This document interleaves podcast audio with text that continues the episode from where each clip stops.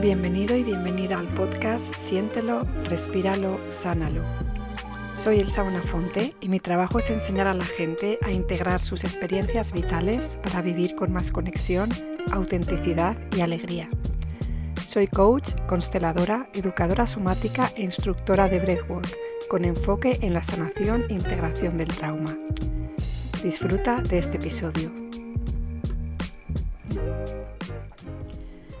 La adicción al drama no existe. Lo que existe es una necesidad imperiosa de que nuestro sufrimiento sea visto por alguien, y de esa forma lo revivimos una y otra vez, a ver si por fin alguien lo puede ver. Esta es la revelación que tuve hace unos días en una sesión de respiración. Al comenzar la sesión puse la intención de ser vista, y enseguida me empecé a sentir fatal, empecé a sentir mucho dolor y al poco tiempo me vinieron momentos de mi infancia en los que nadie me vio. De niña vi como un coche atropellaba a mi padre. Después de eso, súmale una madre en duelo, desconectada y deprimida. Súmale muchos problemas económicos, súmale juicios y estar a punto de perder nuestra casa, súmale deudas y toda clase de problemas. A los 18 años sumalé ataques de pánico, TOC, problemas hormonales, digestivos, inflamatorios. Probablemente todo eso es motivo suficiente para la adicción al drama, al sufrimiento, y toda la vida es eso lo que yo sentía y lo que recibía del exterior. Durante mi formación de terapia gestal me dijeron muchas veces No puedo ver tu dolor, tu dolor me asusta. De alguna forma el grupo me presionaba para que siguiera escondiendo mi dolor, para que siguiera haciendo lo que había hecho toda la vida. Me devolvían que era una adicta al drama. Era como volver a mi infancia, en una familia donde no se veía el dolor y en la que yo tenía que esconderlo, encerrándome en un cuarto de baño en el que me pasaba horas llorando. He recibido muchas veces este mensaje.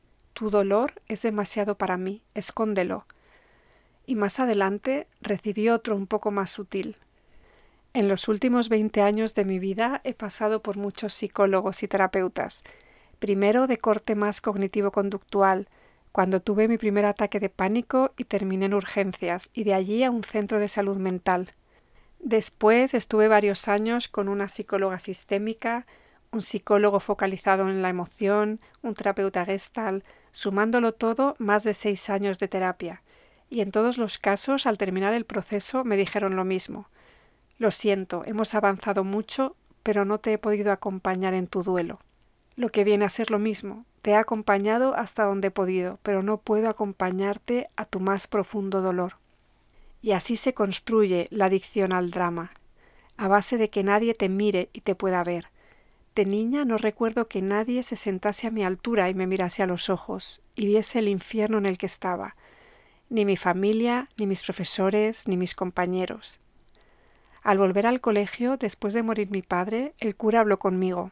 No recuerdo bien lo que me dijo, pero más o menos fue algo así. Hay que aceptar los designios del Señor. Tampoco él me miró a los ojos.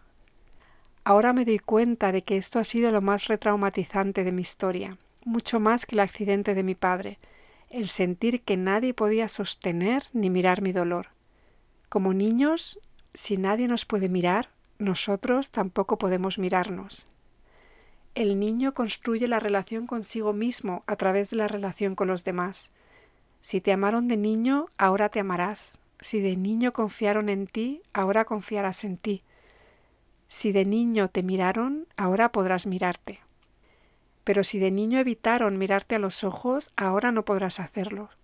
Los niños que no nos sentimos mirados ni vistos aprendemos a evitar mirarnos. Hay pocas cosas más importantes para un niño que el sentirse visto. De hecho, uno de los elementos que van a asegurar que un adulto sufra trauma es este, no haber sido visto de niño y haber sentido que negaban tu experiencia. Si no me vieron y además negaron mi experiencia, la forma en que voy a experimentar la vida de adulto va a ser un auténtico caos no solo no seré capaz de mirarme, sino que tampoco seré capaz de afianzarme en mi experiencia. No podré conectar con mi intuición, con mis necesidades, con mis deseos, ni siquiera estaré seguro de que lo que me pasa es real. estaré siempre en un mar de dudas. Es muy loco negar la experiencia de un niño, pero ocurre mucho más de lo que pensamos y en cosas muy tontas. Un niño dice que no tiene hambre y la madre le obliga a comer. El niño se desconectará de sus propias señales de hambre y de saciedad porque le están negando su experiencia y necesitará de señales externas para saber si realmente no tiene hambre. Luego, de adulto, le costará saber qué quiere, le costará tomar decisiones, le costará saber qué camino tomar, necesitará que alguien le diga qué hacer o necesitará copiar a otros porque no está seguro de su propia experiencia.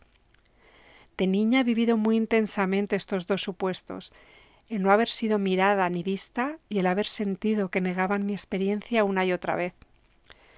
Un ejemplo de esto último.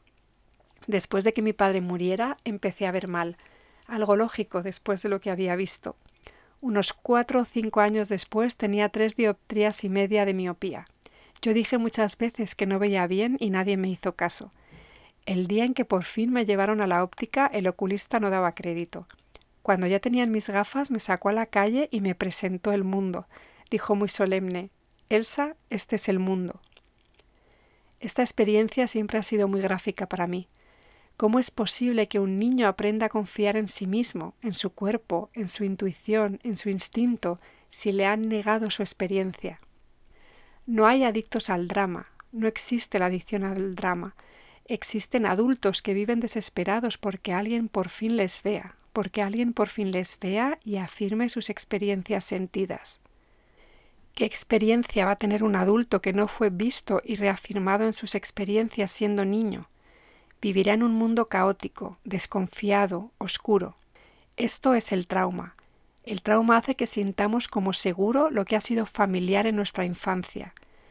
Como adultos vamos a volver una y otra vez a repetir los mismos vínculos porque es lo que conocemos, es nuestra zona de confort, es donde sabemos desenvolvernos.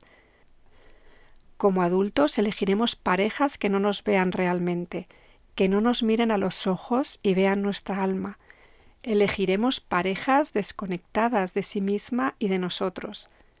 Elegiremos entornos de trabajo donde no haya límites claros, donde reine el caos y la confusión, donde nos sintamos inseguros, donde veamos amenazas, desconfianza, abuso de poder. En mi anterior vida, cuando trabajaba en comunicación, pasé por muchos trabajos, algunos de bastante responsabilidad, trabajos en los que no estaba más de dos años porque siempre terminaba sintiéndome muy mal, jefes muy caóticos, malas condiciones de trabajo, desconfianza, malos rollos. Pero mi último trabajo fue muy diferente. Yo ya llevaba años en mi proceso de sanación y crecimiento personal. Me llamó un antiguo compañero para un proyecto de un año. Yo ya sabía que todo lo que había traído en mis antiguos trabajos se debía a esa necesidad de encontrarme en ambientes inseguros que sintonizaran con mi sistema nervioso y con lo que yo había aprendido que era lo seguro y lo familiar. Así que pedí todo lo que quise pensando que me dirían que no. Otro efecto colateral del trauma, cuando pensamos, eso es demasiado bueno para ser verdad. Pero esta vez me dijeron que sí, a todo lo que pedí, y probablemente fue la primera vez en mi vida que me pasé un año trabajando para una empresa donde me sentí realmente a gusto y feliz. Había roto un montón de creencias y vivencias grabadas a fuego en mi cuerpo. Me había resintonizado con lo que realmente era seguro y bueno para mí, había pedido lo que quería y me lo habían dado. Es importante comprender que todo lo que llega a nuestra vida es un reflejo de nuestro interior, de nuestro inconsciente, de todo lo que hemos bloqueado en nuestro cuerpo. Por eso, en las sesiones de respiración, según vamos sintiendo y liberando todo eso que se quedó bloqueado en algún momento, nuestra vida también cambia. Así es como me empecé a liberar del drama, ver que todo lo de fuera refleja lo de dentro, y todo lo de dentro refleja lo de fuera. Si nadie podía ver mi dolor, es que yo tampoco podía hacerlo. Ya no soy una niña, ya pasó ese tiempo en el que hubiese necesitado la mirada del otro para sanarme, donde hubiese necesitado reparar los vínculos rotos. Ahora solo puedo hacerlo yo misma. Yo soy la única que puede mirarse dentro. Y si yo viajo hasta lo más profundo, a mirar mis más oscuros demonios, los demás podrán verme y mirarme también. Ya pasó el tiempo de ir en la otra dirección. Ahora ya solo hay una dirección.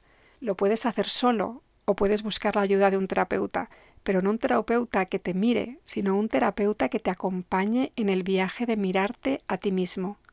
Hace unos días, en otra de mis sesiones de respiración, di unos pasos más allá en este camino. Visité a mi niña, y ella no es una adicta al drama. Lo que necesitaba desesperadamente es que alguien la mirase a los ojos, que yo la mirase a los ojos.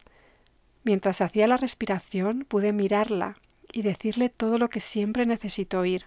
Sé que no hemos hecho todo el camino, pero visitamos algunos momentos realmente dolorosos para mí, momentos en los que estaba literalmente paralizada, en shock, en los que era incapaz de hablar o moverme. Sentí todo mi cuerpo y mi sistema nervioso colapsado, y las emociones atrapadas y agarradas en la garganta.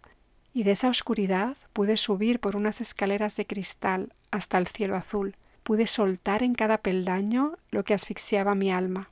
Pude tumbarme sobre las nubes y sentir, por fin, que había llegado a mi verdadera casa. Pude sentirme, al fin, acompañada por mí misma, en paz, en calma. No permitas que te juzguen, no eres un adicto al drama. Nadie es adicto al drama si no carga con un infierno terrible sobre sus hombros. Quizá nadie lo vea, quizá tú tampoco lo veas aún, pero ahí está, esperando a que alguien por fin lo mire a los ojos. Gracias por acompañarme en este episodio.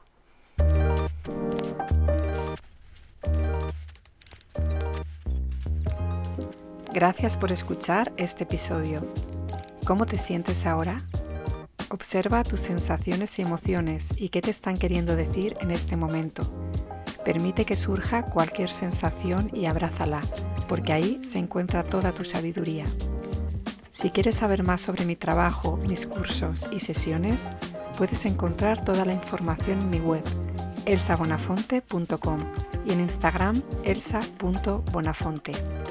Nos vemos en el próximo episodio.